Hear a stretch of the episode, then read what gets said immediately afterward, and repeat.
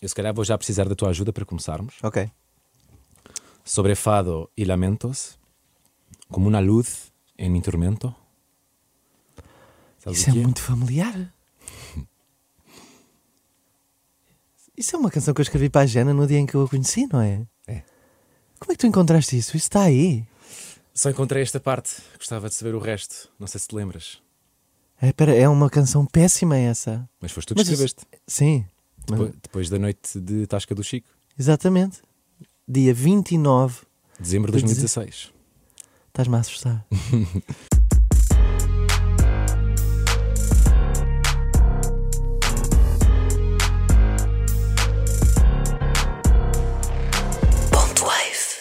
Foram ao Tóquio ainda. Exatamente. Vai lá Primeiro vamos à tasca do, do Chico. Eu pensava que, que o irmão dela era namorado dela, porque eles são muito diferentes. Ah, e só depois é que eu já não sei o que é que eu lhe disse. E ela, não, mas o meu irmão tal. E eu, ah, ele é o teu irmão. A fingir que já, já percebia que não estava. e, e depois perguntei se eles queriam ir dançar eh, um bocadinho de música ao vivo, na altura eh, da Golden Era do, do Tóquio, não é? Em que, O Tóquio Antigo? o Tóquio Antigo, onde a malta, onde tocavam os Impossibly Funky, eh, tocava Pimenta Caseira, e então fomos lá dançar com, com a Jena e fiquei completamente apaixonado, mas completamente apaixonado. E estava assim com uma cara de desvairado, assim, muito louco. Eh, e, e ela dançava assim de uma, uma forma muito dela, é? E eu, e eu dizia-lhe, ai, tu pareces uma atriz assim de um cinema francês independente. E ela disse, ah, mas isso é precisamente o que eu faço.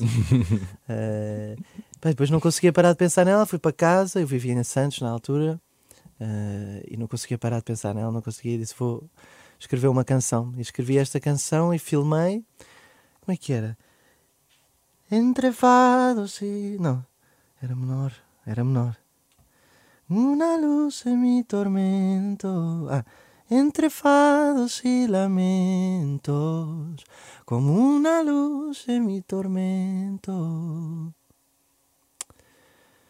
Já não me lembro de mais, tu agora disseste-me os dois versos e ainda bem que não me lembro que a canção era muito má, mas eu pensei, vou-lhe Não mandar. parece. Não parece ser má. Tu, E em espanhol, não é engraçado? Eu sei uma... Ah, porque eu falava com ela em espanhol, eu conhecia em Exatamente. espanhol. porque ela claro. não falava português. Ela não falava português e ela é bastante eh, esquerdista e dizia: Não vamos, não, não me apetece falar inglês. E eu adorei que também não me apetecia nada. Hum. E falamos os dois perfeitamente inglês, mas era tipo: Ah, eu, eu vivi na, eu estive na Argentina um tempo e eu vivi muito tempo em Espanha e achei mais bonito falarmos em espanhol. E então assumimos eh, uma língua não imperialista e, e falámos eh, espanhol. E foi por isso que comecei eu a canção em espanhol. E pensei: Vou-lhe mandar. É uma porcaria, mas eh, tipo, vou-lhe vou-lhe mandar Corta para? corta para silêncio durante dois dias e de repente ela diz-me ai recebi a tua canção não estava nada à espera claro não é não estava nada à espera e se calhar vou, vou passar mais um dia porque ela ia para o Algarve com o irmão e depois ia para o Porto e, e disse se calhar ah, vou, vou passar mais um dia em Lisboa para, para, estarmos juntos e ela conta-me que o irmão dela é um tem vinte e poucos anos, é mesmo Generation eh, Z, aquela cena moderno parisiense, eh, completamente de, das tecnologias e não sei o quê. E, e ela acorda o irmão e diz: Olha, aquele rapaz escreveu uma canção e mandou-me por, por vídeo. E, e ele ainda a dormir. Tipo, ele disse assim: Vocês são uma geração muito estranha. Quem é que manda canções por e-mail, não é? Vocês são uma geração muito estranha. E então ele aceitou ouvir com ela e encontramos no Café Tati, quando o Café Tati ainda fazia jams de, de jazz. Estamos a falar de sítios todos que estão todos mortos, não é? Só o Tasca Chico continua pelo turismo, não é? Mas o Tóquio já não é o Tóquio, o Café Tati já não faz eh, jazz. O Tóquio existe agora no, Novo, ca, no sim, Cais ainda não fui, ainda não fui. É fixe. É fixe. Já lá ok. fui várias vezes e, e, e está a giro. Temos que ir. Tu cantas, representas também, já representaste até com, com a Jenna, com a tua mulher. Jogas à bola. Hum. Neste tema, por acaso, no, no, no- no jogar à bola, tu fizeste um post quando foste tocar a Macau. eh, em vez de dizeres eh, vou tocar aqui e a estas horas, não, tu fizeste um post a dizer quem é que quer jogar um 5 para 5 antes do espetáculo. É verdade. A minha pergunta é se conseguiste, se arranjaste malta para Acho que jogar. não. não. Acho que não conseguimos. Ainda por cima o jet lag era enorme e foi o sítio mais feio onde eu fui na minha vida. A sério? Sim, portanto não me inspirou a nada. Muito momento. Muito casinos? casinos, completamente superficial. O sítio não encontrei nada autêntico. Foi assim, uma experiência. E depois também teve um- uma rejeição do, do, do órgão uns meses depois e, e associei sempre àquilo, sabes? Disse, ah, aquilo foi o jet lag e os medicamentos Ah. que eu troquei a hora.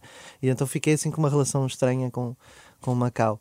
Mas não conseguimos jogar a bola. Eu não sei se o Júlio acabou por, por ir ver um treino de alguém, mas era muito cedo. Eu não consegui jogar a bola. Mas joguei ontem. E também jogaste quando foste aos Açores, puseste uma fotografia É verdade. com malta antes do, antes, do, antes do concerto. Diz-me que quem joga futebol contigo, que corres mais do que todos os outros, que nunca desistes, que mesmo quando estás a perder aplausos as boas jogadas do adversário, que tens um fair play, que por um lado é bonito, mas por outro extremamente irritante, porque estás a perder e ficas feliz, ficas feliz pelos outros. Uh, sempre foste assim ou está relacionado com o facto de teres passado de ficar cansado a subir 6 graus para poder jogar todas as semanas? É, voto na segunda opção, completamente. Eu lembro-me de quando vivi nos Estados Unidos, eh, jogava lá na equipa de futebol e, e, eh, tinha cartões todos os jogos. Tinha um mau feitio, ou quando era assim fã furioso do Benfica, ficava irritado e atirava coisas para o chão. Eh, e, e era péssimo, não era, não era feliz assim quando o Benfica perdia, era como se fosse já há tantas coisas negativas na vida, porque é que eu tinha que me irritar com isso? E, e mais tarde, quando fiz Erasmus em Maiorca, joguei na equipa dos Erasmus e perdíamos sempre, e eu ia sempre para a rua. Eh, portanto, está completamente relacionado com, com a, a doença e, e eu consegui superar isto e poder jogar futebol.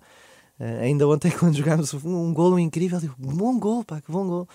Eh, e ao mesmo tempo a tentar, eh, quando estamos a perder, a tentar dar a volta ao jogo e diz: Vamos, muchachos, remontada, remontada. Eh, e, a- e- e o futebol para mim é, é, é bonito quando bem jogado, eh, para mim é arte. Então eu fico, mesmo quando é o adversário, se a jogada é bonita, eu tenho que aplaudir. Bonito. Onde é que tu encontras estas informações? Estou, estou maravilhado com esta entrevista. Eu vim de Ilhavo e hoje vou para Foz de Coa, portanto, norte, sul, norte, sul, mas estava irritado, dizia, mas porquê que eu venho só para fazer uma entrevista e já estou completamente Olha, muito, eh, muito obrigado contente pela, por ter vindo de, de, de Ilhavo e voltar para Foz de Coa. Eh, muito estou obrigado pela oportunidade. Sim, por, por vezes até aqui nesse fim de semana louco. Pergunto-te, já que falámos em concertos em Macau, concertos no estrangeiro, tu cantas sempre uma música na língua nativa do país Sim. onde estás, certo? Cantaste em chinês. Nesse dia cantei em chinês, sim, sim. Em Macau, uma. ainda- ainda uma te lembras banda- da música? Não, Ah, Não. Há umas que ficam na cabeça, outras que, quando, quando há muitos concertos de seguida, eh, eu, eu esqueço-me das canções. Mas quando repito, ou, ou, ou às vezes quando vou duas vezes ao mesmo país, eh, repito a canção e já me, já me começo a lembrar. como por exemplo? Como por exemplo a canção Basca, do País Basco. Ok. Eh, eu podia ir à Espanha fazer uma canção espanhola, mas não dá. Cada região tem a sua canção. Ah, tu cantas mesmo em cada em dialeto. cada região. Fui a semana passada a León e cantei uma canção que se chama Todos Somos de León. Todos somos de León, contento de ser de aquí. Paso la vida llorando e suspirando, León por ti. Esta lembram porque ainda foi agora, não é? Tu que cantas espanhol e gostas de futebol, deves ter visto agora o que o Setangana fez né, para o Salta de Vigo. Não. Ah, O- o hino do Celta de Vigo. Ah, Sim, sim, sim. sim Dos sim, 100 tá, anos. Tá, tá. Esse vi, Olivera do- dos 100 anos. Sim, sim, sim. Mas ele não é galego, eu, Não, ele é madrilenho, Ele é bem madrilenho. Ele tem pai ou mãe de lá. Ah, ok. E ele, é- ele apoia o Salta de Vigo. É, eu gostava de fazer assim um hino. Ai, eu Um adorava. hino de bom gosto Eu para o Benfica, eu gostava. Mas Se fosse eu, para o Sporting era melhor. Mas, mas, mas eu concordo adoro o hino do Benfica. Eu, eu descobri que ia ser cantor num jogo do Benfica. Eh, que eu fui com o meu pai. Que é no verso do Papoelas saltito, Saltitões. Exatamente. Fui com o meu pai ao estádio antigo e muito pequenino, era muito pequenino. E pronto, claro que sabíamos o hino. Ah, e a última nota, ah, que é São papoilas saltitantas. E ele acabou, toda a gente acabou e eu continuei. "Ah", e depois já toda a gente calada e eu vejo assim. Todo, não é todo o estádio, mas para mim, na minha cabeça, é todo o estádio a olhar para aquele miúdo de 5 anos. "Ah", Foi um silêncio. E depois eu acabei. Uau! Não sei se foi assim, mas na minha cabeça foi assim. E eu disse: É isto que eu vou fazer na vida. Pronto. Espetáculo. Eh, Nunca é- tinha contado esta história. Tu estás-me a puxar para contar muitas histórias que nunca tinha contado, que é, que é algo muito raro. Tu- todas as histórias eu já contei em entrevistas, menos todas estas que eu acabei de contar. E esta colaboração, quando é que sai?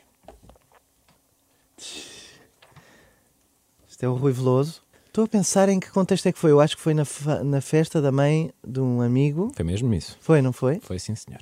Há 20 anos. Nem sei qual canção terá sido, mas, mas eu estava muito nervoso. O Rui Veloso era para mim uma a maior referência portuguesa. O meu pai ouvia muita música uh, inglesa e americana. E depois de repente punha os Rio Grande e o Rui Veloso, obviamente. Uh, então este momento para mim foi surreal. Quem terá na bateria? Deve ser. Agora devo conhecer o gajo que está na bateria. Um, mas o Rui Veloso desde sempre, porque ele passava férias em Porto Covo, eu também, ele desde sempre que, que achava que eu cantava bem e deu-me sempre força. Olha, noutro tema precisa a tua ajuda aqui, de umas okay. dicas. Vamos ouvir-te. Ah, vou procurar uma casa, tive, procurei por todo lado, telheiras, aqui a Algés, Belém, não sei o quê, de repente vi uma oferta de, ali, ao lado de casa dos meus pais, um T2, pá, 600 euros. Onde é que eu arranjo um T2 por 600 euros? Ajuda-me, Isto claramente... Eh, não, não notaste a diferença do meu timbre? Sim, nota-se. Nota-se bastante. Faz uma confusão ouvir-me. Nem sequer, nem sequer ouvi o que eu disse, porque estava só a flipar com, com, com os líquidos que me empurravam a garganta. Uh, estava a falar de um T2 por 600 euros em Santos, não é? Que arranjaste depois do, do Erasmus. Exato. Onde é que eu arranjo? Pá? Impossível. Nem Impossível. na margem sul. Já Sabes, nem na margem sul. Não sei se te, tu já não deves estar nessa fase de estar ali no Idealista e no, e no Virtual a procurar casas. Eu estou nessa fase. Tu, se meteres o filtro de T2, 600 euros aparece. Não há resultados. resultados. Mas em Lisboa ou assim no geral? Eu procurei em Lisboa, não é? Na Grande Lisboa, não é? Grande Lisboa, sim sim sim, sim. Não, nós fomos um bocadinho chutados dessa casa. Pois, o próprio, pois, claro. claro o próprio senhorio dizia: é. não, não posso, não posso. Tenho que dar isto a um francês e alugar por muito mais caro. Tu vives entre Paris e Lisboa? Sim, mas nós comprámos uma casa em Lisboa uh, logo depois da Eurovisão. Uh, enfim, e... com os concertos, e depois fiz um anúncio. Dinheiro da Eurovisão, claro, claro. Indiretamente, não diretamente, que quando ganhas não, não ganhas nada. Mas. Não se ganha nada? Nada. Não há prémio monetário? Não, não, não, não, não. Eu acho que há um do Festival da Canção em Portugal. Acho que há um, sim, mas da Eurovisão não há nada, não há nada. Eu não ganhei um cêntimo. Mas indiretamente ganhei muito, e depois fiz um anúncio também e fiz lá o filme da Netflix e a Jena tinha feito uma série da, da BBC, então temos, demos uma boa entrada nesta casa na ajuda e foi o melhor que fizemos. Uma casa com um preço que hoje em dia seria impensável que podíamos uh, vendê-la pelo dobro. Mas, pergunto, mas pergunto se compensa esta pseudo-imigração que tu fizeste porque vives uh, Paris, Lisboa, no fundo uma homenagem ao teu álbum, não é? Mas, uh... Sim, temos, temos muita pena que, que, que, não passemos tanto tempo em Lisboa como queríamos. Pelo menos eu e a Jana também, ela tem muitas saudades da casa. Porque agora a verdade é que a base é mais em Paris, porque a, a Aida, que é a minha filha, está na, na creche em, em, Paris. Então a verdade é que nós vivemos mais lá do que aqui. É melhor para artistas? Hum, se és francês, sim. Se és okay. francês, residente em França e pagas os impostos em França, obviamente estás muito protegido pelo Estado. E, e... A Jana acha que eu romantizo isso um bocadinho, mas estás claramente mais protegido como artista em França do, do que aqui, não é? Aqui não, não estás nada protegido, estás nos lobos. Uh, mas em, em, França eu não tenho, não tenho essa experiência porque sou, pago os impostos aqui e, e, vivo aqui fiscalmente, não é? Mas talvez um dia tenhamos que pensar, talvez emigrar mesmo completamente, não é? Para lá. E, porque a nossa casa lá é, é, são 20 metros quadrados e dormimos no, na sala, não é a mesma coisa do que viver na ajuda uh, é mais complicado. Mas eu sinto que a bebê está feliz lá e está feliz na creche e, e, e, às vezes a felicidade delas duas é mais importante do que, do que a minha, não é? E foi lá que tatuaste a cruz da Federação Portuguesa de Futebol nas costas. Como é que tu sabes isso? Isso é uma vergonha enorme que eu tenho. Como é que isto aconteceu? isto foi uh, nos Estados Unidos quando eu tinha 17 anos uh, e fumava muita droga. Uh, achava que era o maior patriota e que Portugal e não sei o quê, quase um nacionalismo, porque os imigrantes são muito mais portugueses do que os próprios portugueses. Os imigrantes têm uma, um orgulho em todo lado. Em, em, nos Estados Unidos, quando eu vim, em, em, Paris, os portugueses são muito orgulhosos de ser portugueses. A saudade torna-se um traço de personalidade. Sim, é? sim, completamente. E comem chouriço ao pequeno almoço e, e linguiça. E, e então eu também me transformei num deles e disse sim, Portugal. E então tatuei super mal tatuado, ainda por cima, o americano não fazia ideia. E tenho imensa vergonha dessa tatuagem. Um dia gostava de, de apagá-la. Eu tenho vergonha de todas as minhas tatuagens, não gosto de nenhuma. nenhuma. Tenho cinco tatuagens, não, não há nenhuma que eu gosto. Mas fizeste todas há muito tempo? Uh, sim, todas pré-transplante, porque é um bocadinho arriscado fazer uh, tatuagens no pós. Um, a última deve ter sido que é 2019, sim, 18. Um, há uma que eu tenho que é uma bolinha, esta. Ah, muito modesta. Sim, esta eu não me importo, mas esta é, significa amor infinito, amor eterno com a minha ex-namorada. mas imagina, podes mudar o, o significado. Sim, agora é só uma bolinha. Yeah querida. Essa é a única que não me chateia. Tenho aqui uma coisa que eu vi no Google que eu pensava, sim, claro, música e as pessoas, conectar as pessoas. E depois vêm para mim e dizem: porquê é que tens duas pessoas enforcadas, meu? Qual é, qual é, tu, és, tu és maluco? Porquê é que tens duas pessoas enforcadas? Uh, oh, porquê é que tens o símbolo da casa de banho? Eu ia mais para aí, símbolo sim. de casa de banho, sim. Depois sim, tenho sim. aqui esta aqui que é reciclagem. Reciclagem, porque o meu corpo é reciclado e eu tenho o coração de outra pessoa. É uma ótima ideia. Porque eu tenho a ideia de tatuar uh, e no mesmo dia vou. Estás a ver? Okay. Impulsivo total. Uh, e esta, do, do esta do, do, do, da reciclagem foi um dia que eu acordei e disse: Ai, vou fazer uma tatuagem. E depois, quando eu cheguei lá, é que estivemos a pensar no que poderia ser. Não devia nunca ser este o processo, não é? Uh, e então só parece um símbolo de reciclagem que eu pareço eu um ambientalista, que, que infelizmente não sou tanto como gostaria de ser. O homem dos três R's. Uh, tu já deste sofá à Rosalia? Hum. Mais tarde percebi, mais tarde soube. Uh, olha, precisamente com a Olga, minha ex-namorada, fui almoçar com ela em, em Barcelona do outro dia e ela disse-me que a Rosalia lhe tinha pedido o meu número depois do Los Angeles. Hum uh, lhe tinha pedido o meu número para, para fazer um dueto comigo, antes do Maramente, não é? Uh, e, e, a Olga, por estava um bocadinho chateada comigo, com, com razão, não lhe deu. Uh, portanto, eu quase tive isto de fazer um dueto com a Rosalia. Rosalia, se me estás a escutar, João Cara Buife é um dueto amb tu. Temos que falar em catalão, que é para ela se sentir mais próxima. É pá, eu fiz Erasmus em Barcelona e tudo o que sei dizer é MD Alexandre. Pá. Mas tu és o homem das línguas. É mas... MDic, é MDic Alexandre, não? Nem isto sei dizer, não me digas. Uh, é, sim, está bem, é um bocadinho estranho. Tipo, já só. Uh... Foi assim que sim, me ensinaram na Unica Sim, está bem, está bem, pode Foi ser. a única aula de catalão que eu fui, por favor, não destruas isto. pode ser. Fizeste Erasmus lá? Fiz. Que giro, pá. Gostei muito. Foste muito. feliz lá? Fui muito feliz. Podias viver lá? Podia viver completamente em Barcelona. Eu também. Totalmente. Então, se não fosse o catalão, o catalão foi uma dificuldade, admito. Mas também não Mas precisei é rápido, muito. é rápido. Mas tu és um homem de, das línguas, tu, tu, falas tudo, já percebi, já vamos falar sobre isso mais daqui a bocadinho. Mas explica-me este sofá, porque tu estudaste com ela, não foi? Sim, nós estivemos os dois no, no taller da Musics e, e, e uma vez eu estava.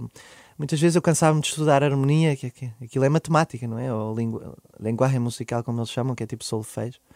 E, e um dia estava assim, eu, eu, costumava fazer era andar assim pelas aulas e ver quem é que estava a estudar, porque tem assim um vidro as uhum. aulas, não é? as salas, diferentes salas. E de repente olho e vejo uma miúda a tocar piano e a cantar e disse, ah, o que é isto? E entrei e ela estava a cantar uh, o Misty, ou Someone to Watch Over Me, já não sei. Acho que era o Misty. E até hoje é, é a melhor versão do Misty que eu já ouvi na vida. Melhor do que a Ella Fitzgerald, melhor que a uh, o Dexter Gordon, melhor que a, que a Billie Holiday. A melhor versão que eu já ouvi do Misty é da, da Rosalia. Ela pode cantar tudo o que ela quiser. Se ela amanhã fizer um disco de música, de, de, sei lá, cantar Schubert, vai ser a melhor cantora lírica que, que eu já ouvi. Se fizer um disco de jazz, vai ser a melhor cantora de jazz. Eu acho que ela é infinita, completamente, musicalmente. E ela decidiu fazer aquela via, que, que eu também gosto e que também acho legítima. Uh, e ela tinha muito claro os objetivos dela desde sempre, super focada. Era, super uma, focada. era boa aluna, já se notava que. Sim, sim, e, e, tinha os recursos todos. Um dia fomos a uma jam e ela tinha feito um, um arranjo para uma música do Frank Ocean. Foi a primeira vez que eu ouvi Frank Ocean. Uh, que era o Thinking About You. I've been thinking about you. E fez um arranjo tipo com trabalho piano e tal, deu os papéis aos músicos, está a ver? Disse: vocês têm que tocar isto. Muito focada, muito. E também foi a melhor versão do Thinking About You que eu já ouvi na vida. Um, e depois, eh, esse dia, acho que foi nesse mesmo dia, pronto, eh, nós ficámos lá até muito tarde e ela vivia fora de Barcelona e eu disse que lhe podia dar uh, sofá ou sofá, dependendo se és beta ou não, eu não sei bem o que é que seria. Qual é a forma correta? Por favor, alguém que me ajude, é sofá ou sofá? Sofá. Tu dizes o quê? Sofá. Sofá. Eu acho que sim, porque tudo que tem um, um O que não tem acento circunflexo, claro. Acho obrigado. que é pelas regras. Obrigado. E então, pronto, fomos para a minha casa e, e, e ela dormiu no, no sofá. Eu, eu estava, obviamente, apaixonadíssimo por ela, mas claro que ela não me ligou nenhuma. Eu tinha, tinha cara a ter 15 anos, o meu Mas corpo tenta- não mas- andava a produzir testosterona. Mas Tentaste o teu move com a Rosalie? Sim, mas eu nunca fui predador, sabes? Eh, sempre tive medo que, ela, que, que as, que as miúdas se sentissem invadidas eh, e então o meu- a minha forma de cortejo sempre foi muito discreta. E então eu não, eu não- se calhar ela nem percebeu que, que, que eu, que eu, que eu eh, pronto, que eu tentei seduzir porque se calhar nem, não, fui, não fui claro o suficiente. Ela intimidava, ela intimidava, não é? Acho que podes compreender como ela pode sim, intimidar. Sim, acredito sim. que sim. Não sei se foi enquanto estudavas lá em Barcelona, mas sei que deste um, um concerto em Terraça, que é um pueblo lá ao lado de Barcelona. Foste com um grupo de tributo a Chet Baker. E não deste concerto, porque não estava lá ninguém. É verdade. Eu, o Jordi Berni e o, e o Peluca eh, era um bar, não é? Um clube de de jazz em terraça e não havia ninguém. Como é que sabes isso, meu? Como é que sabes essas coisas? Este gajo é o melhor. Tu estás muito bem preparado. Tu tens que apresentar o, o telejornal, tu tens que. Do nada vou virar jornalista. Claro. Vou virar pivô. Eh, Pergunto-te se- como é que se lida com isso? Como é que se lida com. Olha, não vale a pena tocarem, porque não está aqui ninguém. Eh, adoraria dizer que aprendi a lidar com isso, mas continuo com a mesma frustração. Só que agora há um bocadinho mais pessoas, mas se eu vou à, à Filarmónica de, de Colónia e dizem-me que está difícil de vender bilhetes, eu tenho a mesma angústia que tinha quando cheguei ao Chet Baker e não havia ninguém. Sofro imenso com isso. Mas também é interessante mostrares isso. Eh, tendo um lado de sucesso, porque tens muito sucesso atualmente, é, mesmo tu Sim, tenho, por isso. Passo muito por isso. Há territórios que são complicados, eh, países que são muito menos óbvios do que outros, e países onde tenho que fazer 30 por uma linha para tentar vender bilhetes e, e fico angustiadíssimo. Eh, eu, quando fiz o Coliseu, fiquei angustiadíssimo. Não consegui vender eh, todos os bilhetes ver? e fiquei meses a pensar como é que eu faço para vender bilhetes. Depois cheguei ao Coliseu e, e não, não, não gostei, não gostei, não, não gostei do som, não gostei de, estava muito longe do público e disse, ah, é isto, ver? Não... E hoje em dia toda a gente faz o Coliseu. Qualquer pessoa, ah, agora tenho uma canção no TikTok, vou fazer o Coliseu. Tipo, deixou de ser uma coisa de prestígio e eu estou muito mais feliz no CCB, ao lado de casa, é uma sala, para mim, com muito mais prestígio, é mais quentinha, ouve-se muito melhor. Uh, Passei muito mal no Coliseu e como passo, como já te digo, na Alemanha ou noutros países onde é mais difícil e, e fico angustiadíssimo para vender bilhetes, fico angustiadíssimo. Como ficava nessa altura em terraça, só que nessa altura nem sequer cantámos, não é? Vamos ouvir-te novamente. Se isto corre bem, não é? Fazemos daqueles documentários na estrada, só a falar de histórias porcas e tal. Que histórias?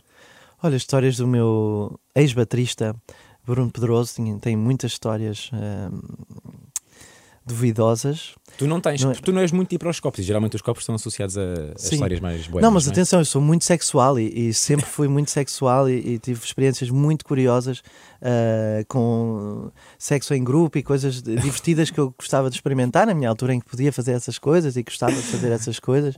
Ah, e sem copos, não é? Que nunca bebia, mas, mas experimentava estas coisas. E em Maiorca, em Barcelona também experimentei várias formações. Ah, como em banda experimentamos formações. Uh, portanto, eu se- eu sempre tive esse lado muito carnal também, mas, mas muito conectado com as emoções. A ver? Nunca, nunca na minha vida uh, tive um, um caso de uma noite em, que não, em que não sentisse uma conexão espiritual ou emocional, não é? Mesmo que fosse uma miúda que eu conhecesse naquela mesma noite, eu sentia que estava a fazer amor e que era uma conexão forte e que naquele momento em que nós estamos a fazer amor, estamos a fazer amor porque nos amamos e eu sentia que nos amávamos e com essa intensidade. E porquê é que chegámos até aqui? Não sei. Por causa do... Sabes o quê? Eu, sinto que preparei uma entrevista e, não era preciso. Exato. Mas como é que chegámos a isto do, do sexo? Porque tu. Não, Ah, porque as histórias a- porcas. Sim, porcas. tem algumas histórias. Mas eh, até mesmo aquela em Famalicão, fizeste um striptease em Famalicão. É verdade. Pensei, como é, que, como é que eu posso ir mais além, não é? E nunca mais fiz. Depois tive pudor. Mas que ficou, fazer outra ficou, vez. ficou em Famalicão. Até agora, este, este momento mágico. É verdade, é verdade. Mas tenho que, tenho que repetir, tenho que repetir. Porque eu tenho imenso pudor com o meu corpo. Ah, tenho muitas coisas no meu corpo que não. Enfim, vários traumas de infância e depois o meu corpo passou por muita coisa. Tenho muitas estrias porque fazia retenção de líquidos, tinha 20 quilos de líquido no meu corpo e agora tenho muitas estrias, depois várias cicatrizes, obviamente. E então, mesmo na praia, tenho assim vergonha de estar uh, tronco nu. E então pensei em Famalicão, pensei, como é que eu posso ultrapassar isto? Como é que eu posso ir mais além? Vou tirar a t-shirt e mostrar aqui às pessoas as minhas cicatrizes e as minhas estrias, não é? Porque agora estamos isso, não é? No body shaming, bora, pum. Uh, e então eu acho que, que talvez tenha ultrapassado alguns traumas nesse dia em Famalicão. Obrigado ao público por não se ter rido do meu corpo. Ainda gostas de cantar Amar pelos dois? Sim, há dias que sim, outros dias que não. Estou em piloto automático total. Tens que cantar? Sim, tenho que cantar. Eu, eu, devo isso às pessoas, eu acho. Hoje em dia já estou mais em paz com isso. E mesmo que não me apeteça, há outras canções que não me apetecem, mas nesse caso não as faço, não é? Mas o Amar pelos Dois tem que tocar e às vezes estou a pensar: então o que é que eu vou comer hoje a seguir ao show, não é? E, e, e, depois relembro, não é? Tenho que conectar outra vez. Não, tenho que conectar para as pessoas. Mas eu acho que as pessoas gostam de ouvi-la e têm uma conexão especial com a canção. Há mil histórias das pessoas que me contam porque quando ganhaste eu estava não sei quê, ou porque meu pai tinha cancro, ou porque uh, a minha mãe, uh, para ela, essa canção foi essencial porque ela está a fazer terapia e não sei o quê. Sei lá, tantas histórias. Pessoas que aprenderam a falar português por causa da canção. Muitas pessoas. Eu estou sempre a dizer que devia cobrar comissão às, às escolas de língua. Todos os lugares onde eu vou neste mundo, todos, há duas ou três pessoas, no mínimo, que me dizem que começaram a aprender português por causa do amar pelos dois. Isso é fantástico. É incrível, é incrível. Tem que cobrar uma comissão. Gosto do raciocínio. Sim. Capitalizar sempre. Music is not fireworks. Se ganhasses hoje a Eurovisão, farias o mesmo discurso? Não. Porquê? Porque entendi que a música às vezes também é fireworks e que essa música toca pessoas, não é? E quem é que sou eu para dizer, eh, não quer ser o ditador uh, ditador de nada, especialmente nesta época em que vivemos. E muito menos o ditador da música e que decide o que é que é música boa e, e, music, e music is feelings. Claro que music is feelings é um, um, um understatement, como dizem os, os americanos. Uh, mas não sinto que tenha essa legitimidade de dizer o que é que é música boa e que é música com fireworks. Eu já vi uh, concertos do, do Agir têm fireworks e eu quando vejo o fogo fico uau, aquilo provoca alguma coisa em mim. Portanto, não é? Se vais ver o Slow J, aqueles espetáculos, vais ver o Harry Styles e de repente, pau! Aquelas máquinas que eles têm, rebenta tudo e tu tens uma. Há esse espaço também, há esse lugar. Não é o que eu faço, não é o que eu decido fazer, mas também há espaço para isso. Cantaste em autotune com, com o Agir. Exato. Bonito. E eu gostava de fazer uma colaboração assim, RB e pop, uh, uma vez por ano. Eu tinha pensado fazer isso. Uma vez com o Agir, foi o primeiro. Gostava talvez de fazer algo com o T-Rex. Adorava fazer algo com o T-Rex ou com o Slow J.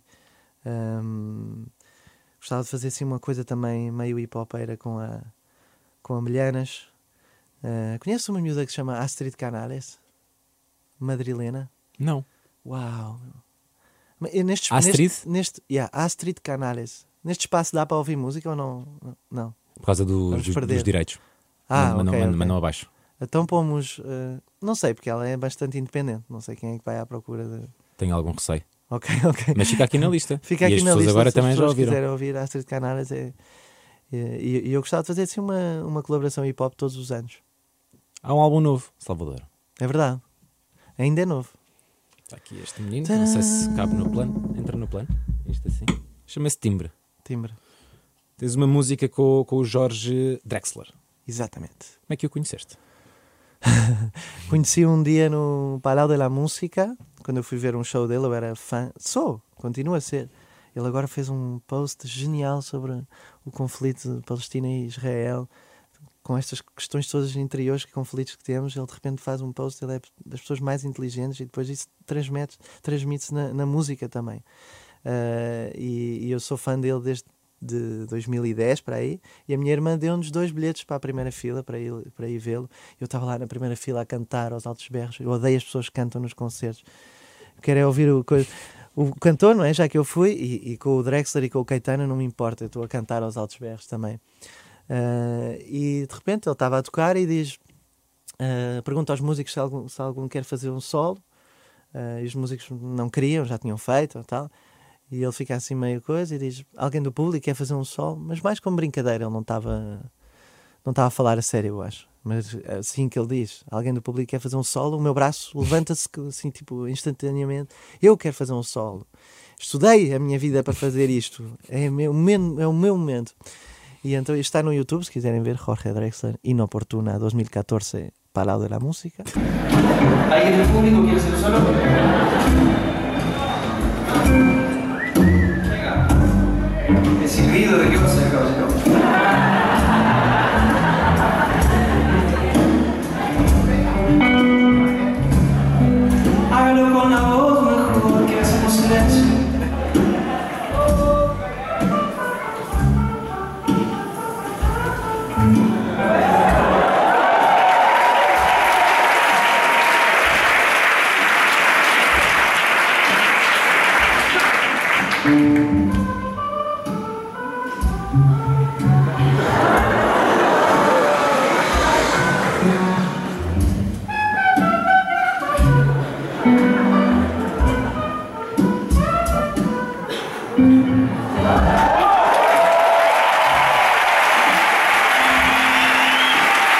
então eu fiz meu solo a partir ali do- da- dos- das cadeiras. Ah, fiquei super nervoso e fiz um solo com, com um trompetezinho vocal. As pessoas acharam muito engraçado e aquilo ouve-se bem o solo por causa da acústica do, do Parau. Ele, como, como é que te chamas, Salvador? E um aplauso para Salvador. Foi o meu aplauso, o meu primeiro aplauso no Parau era a música. Ah, obrigado, obrigado. Tal. E depois, quando acabou, eu pensei: "Fogo, agora tenho, tenho algum estatuto para, para ir conhecê-lo, não é? Fiz um solo no concerto dele. Então fui lá ao camarim, efetivamente ele, ele recebeu-me e fomos beber um copo depois, e assim foi como eu o conheci. Ah, e depois, claro, ele fez a ponte quando eu ganhei a Eurovisão. Ele fez a ponte, ah, isto era aquele miúdo que estava a estudar, que tal. É o mesmo que ganhou a Eurovisão. Ah, e então ficámos em contacto a partir daí. Ele disse: Quando quiseres, eu canto uma canção contigo, adoro a tua voz. E ele, no outro dia na rádio, disse que eu era o cantor favorito de- dele, não foi? Pensei, não deve. Uau! Yeah, o cantor favorito dele, pensei, não deve conhecer muitos. Mas então foi a partir daí, pronto, escrevemos uma canção, eu e o Léo, bastante no universo dele, não é? Que é giro isso também. A minha irmã faz muito isso quando compõe uma canção, pensa no universo da pessoa. E foi isso que tentámos fazer com ele e ele aceitou e gravou. Já que falámos em como conheceste certas pessoas, eh, a Magali, que está responsável pela flauta, voz e percussão do, Uhum. do álbum, foi por e-mail. Vocês, que vocês conheceram. É verdade. Eu recebo muitos e-mails de, de pessoas que querem fazer eh, colaborações eh, e mensagens no Instagram e não sei o quê. Mas esta foi especial. E nunca ligo nenhuma. Nunca ligo nenhuma. Porquê que ligaste à Magali? Porque ela era catalã e, e tinha es- escrito, tinha cantado uma canção de pessoa. Disse, ah, é?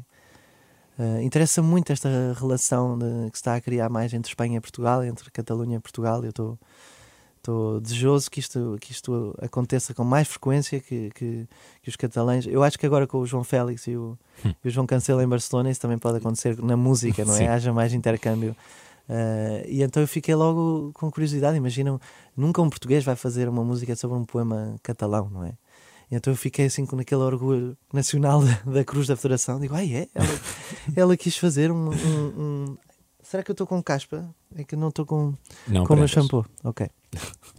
Ah, e então ela tinha escrito um, um poema, um- uma música em cima de um poema do, do Fernando Pessoa e eu fiquei logo com curiosidade e, e ouvi a música e parecia-me tão divertida, tão folclórica, parecia uma coisa assim de- das festas de, de, de Santo António. E, e achei que, mas como é que esta miúda de repente faz uma canção assim?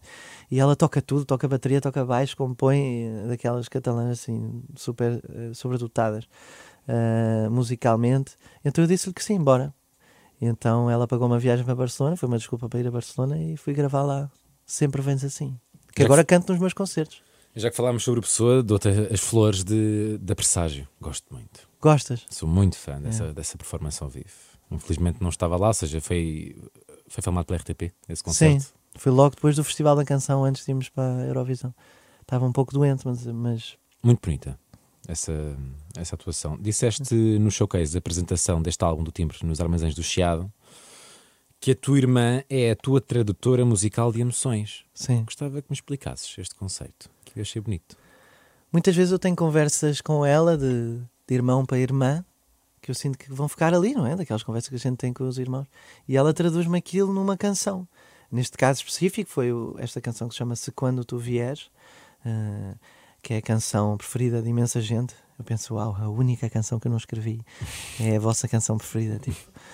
Eh, e, e isto foi- surgiu de uma conversa que eu tinha tido com ela um dia antes da Aida chegar ao mundo, que era, ai, agora eu vou ter uma filha e, e, e será que, que eu vou perder eh, o foco na minha carreira? Será? Eu estava muito na coisa de ganhar prémios, ganhar Grammys e, e ir cantar a Nova York, ir uh, cantar ao Blue Note de Tóquio, sei lá. Um, ambições que hoje em dia me parecem um pouco mais supérfluas, uh, mas que ainda existem em mim, não é? E uh, eu dizia isso à minha irmã, agora quando ela vier, se calhar eu vou ficar, vou perder o, isto e o meu fogo de, de, de estas ambições que eu tenho e tal. E ela, pronto, deu-me uns conselhos ali. E quando eu cheguei a casa, disse-me: Olha, uh, inspirei-me na, na, tua, na nossa conversa para escrever uma canção que se chama-se Quando Tu Vieres e fala um pouco exatamente o que eu disse, mas em música bonita, não é? Uh, e, e, que termina com uma moral tipo: Se quando tu vieres eu desaparecer para não voltar, para ser somente teu, é? É, é? um bom sinal. E, e, basicamente isso aconteceu, efetivamente. Quando ela chegou, eu pensei: Ah, eu posso ser só pai. Uh, muitas vezes penso que não me apetece ir cantar, que, especialmente quando há muitas frustrações nesta indústria. Penso, ah, eu posso ser só pai da Aida aqui em Paris e sou feliz, não é? Isso acontece-me várias vezes. Porquê Bim, já agora? Não sei, eu acho que há uma teoria de que o meu pai chamava Bim a minha mãe, quando se conheceram, e que então depois ficou a Bim a minha irmã.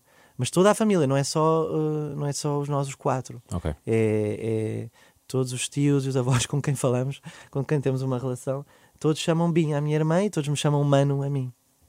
Bonito. Yeah, mesmo que eu não sou Mano de, de, dos meus primos. Sim, sim, sim, sim, sim. Mas, mas, toda a gente me chama Mano. Também achei curioso o José Figueiras do Bravo Bravíssimo. para o, o videoclipe de, de, Pedra Quente. Foi de propósito? Foi, foi escolhido mesmo foi, por isso? Foi, foi porque hum, aquele, aquele ciclo não é, que, se, que se fecha. Agora o, o, o José Figueiras tem uma, tem uma alegria de estar eh, na, na, na câmara, não é? Que é muito sua. E era muita estética do clipe, não é? Olá, vizinho! E ele foi super querido desde o início. Uh, que os videoclipes são produções, não é?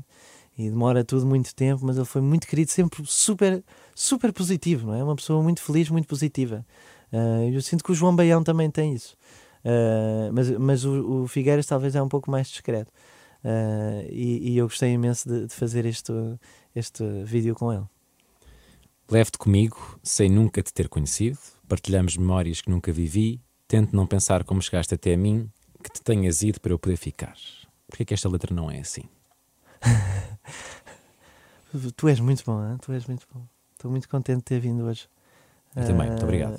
É a primeira vez que, que, que, que alguém diz a letra em português.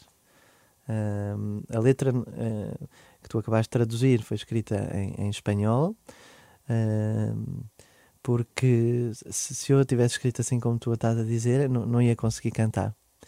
E mesmo quando a canta em espanhol, foi uma estratégia para conseguir cantá-la e para, para ter um distanciamento, Estou sempre com, com a garganta aqui, com um nó na garganta. E ontem cantámos em Ilha e, e agora as pessoas cantam todas. E é como se toda a gente estivesse a cantar em agradecimento ao meu dador e começo logo a chorar. E aquilo é sempre. Então imagina que se, se eu escrevesse em português era impossível. Era impossível.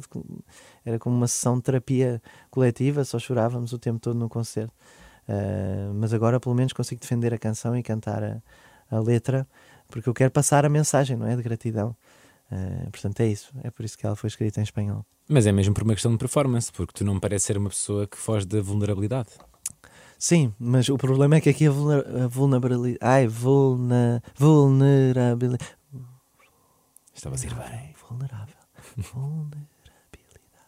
Vulnerabilidade.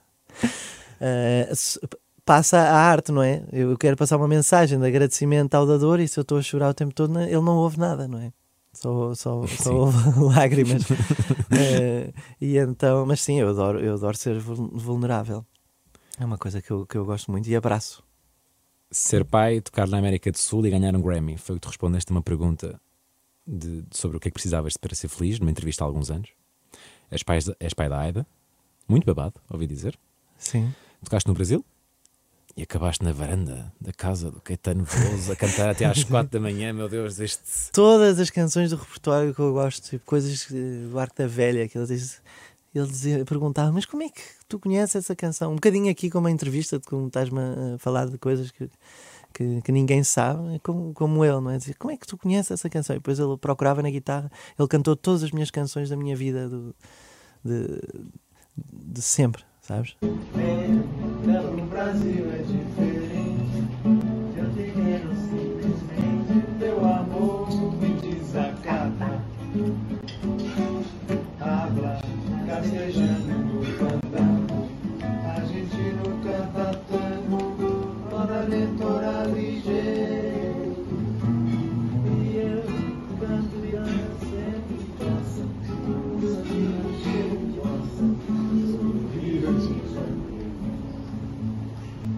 Não sei se tu consegues descrever a felicidade que deves sentir ao ter vivido isso, ao ter essa experiência de vida, que é tu idolatrares, ou idolatrar pode ser uma palavra forte, não sei se é, se é a palavra correta, mas seguias o, o trabalho e aprecias o trabalho de alguém e teres a oportunidade de estar à frente dele, em casa dele, com ele a cantar, à tua frente.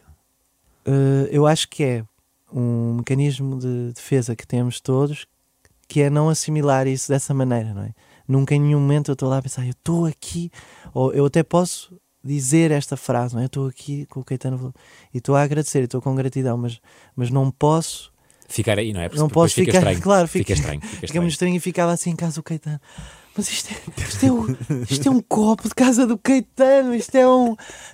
Isto é a tua guitarra que tu tocas, não é? Eu, eu acho que nós temos todos isso e também tive com o Drexler, porque é, é a mesma sensação, não é? Quer dizer, com o Caetano talvez seja um pouco mais forte. E então normalizamos aquele momento. Uh, e é a posteriori que todos os dias que eu penso naquilo e, e no, naquele, naquele texto que ele escreveu sobre mim, No Instagram. uh, sim, eu, eu visito várias vezes esse momento na minha, na minha cabeça e no meu espírito, várias vezes de, de pura gratidão por, por ter vivido isso até agora, não é? Parabéns por isso, porque é de facto um momento alto na tua vida, certamente. sim, sim. Muito feliz. E, e a Aida, nessa noite, eh, nós fizemos o concerto, ele foi ao concerto eh, e ele disse assim: você, você me fez chorar. E eu disse: Ah, mais te vale, não é? Pelas vezes que, que tu me fizeste chorar, uma vez pelo menos que eu te. Não, eu não lhe disse isso, mas senti isso. Eh, e, e a Aida resolveu dormir o tempo todo. Nós estivemos lá horas e horas e horas e ela teve o tempo todo a dormir, como se ela tivesse dito aos pais: Pronto, agora é o vosso momento, eu percebo que isto é especial para vocês. E teve o tempo todo a dormir. Estou-lhe agradecido, vou-lhe estar eternamente agradecido por ela ter dormido essa, essa noite em casa do, do Caetano o tempo todo. Obrigado, Aida do futuro. Para completar, eh, disseste então que querias ser pai, tocar na América do Sul e ganhar um Grammy. Já foste pai, és pai da Aida, tocaste na América do Sul. Grammy, foste nomeado, tiveste nomeado numa categoria de engenharia, se não me engano, eh, ou seja, uma categoria mais Sim. técnica, não é? Sim, Perdeste, mas perdeste para o Setangana. é verdade. Portanto, também, é? Que ganhou todos nesse ano. é? Exatamente. Ah, Eh, mas a minha pergunta é se ainda precisas deste prémio para algum tipo de validação. Acho que não. Acho, acho que não preciso do prémio para validação. Preciso, preciso do prémio. Não, não preciso do prémio. Mas gostava. Mas é uma ambição um bocadinho mais eh, adormecida do que estava anteriormente. Porque eu também percebi que, eh, o lobby que, que, que existe, percebi que o nosso país não, não promove a sua cultura como para estar presente numa destas cerimónias.